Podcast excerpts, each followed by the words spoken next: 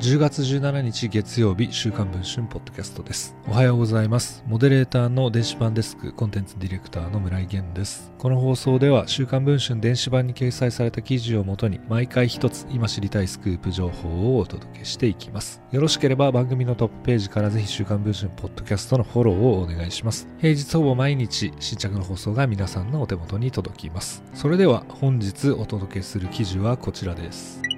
大学サッカー界の名門順天堂大学蹴球部の堀池匠監督がパワハラをしているとの訴えが選手たちから上がり大学側が調査に乗り出していることが週刊文春の取材で分かりました。現在堀池氏は監督を外れています。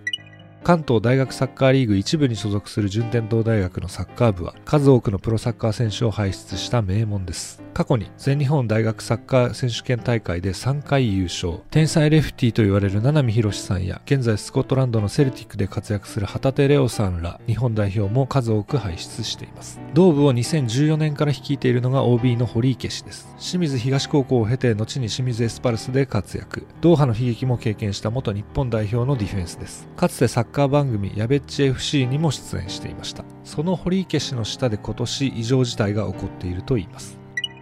今年の夏、有力選手を含む選手数人が練習に参加できなくなり、トレーナー2人もチームを離れてしまいました。高校時代まで J リーグユースに所属し、将来 J リーグ入りを嘱望されていた1年生の A 君も退部してしまいました。戦力もダウンし、チームはリーグ戦で12チーム中11位と低迷しています。一体何があったのでしょうか？順天堂大学の関係者によると、原因は堀池監督によるパワハラだと複数の選手や部活の関係者たちが声を上げているといいます。暴言が日頃から非常に多いと言います。堀池氏は必死にプレーする A 選手に対して試合や練習中にこんな暴言を投げかけていたと言います。1年のクソ坊主。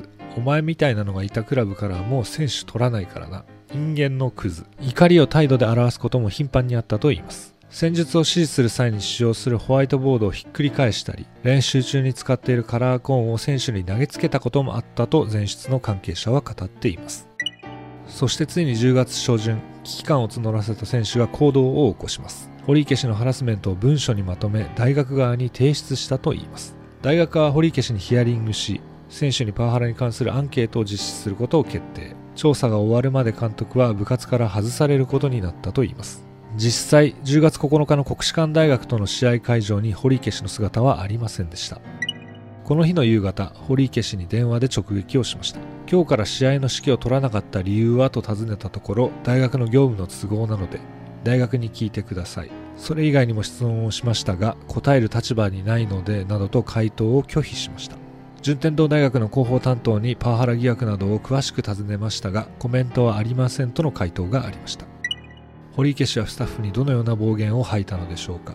パワハラ疑惑の全貌や対戦相手からの懸念の声などを現在配信中の週刊文春の電子版では詳しく報じています。電子版の記事の方もぜひチェックをしていただければと思います。それでは週刊文春ポッドキャスト本日の放送はこれで終わりたいと思います。また次の放送をお待ちいただければ幸いです。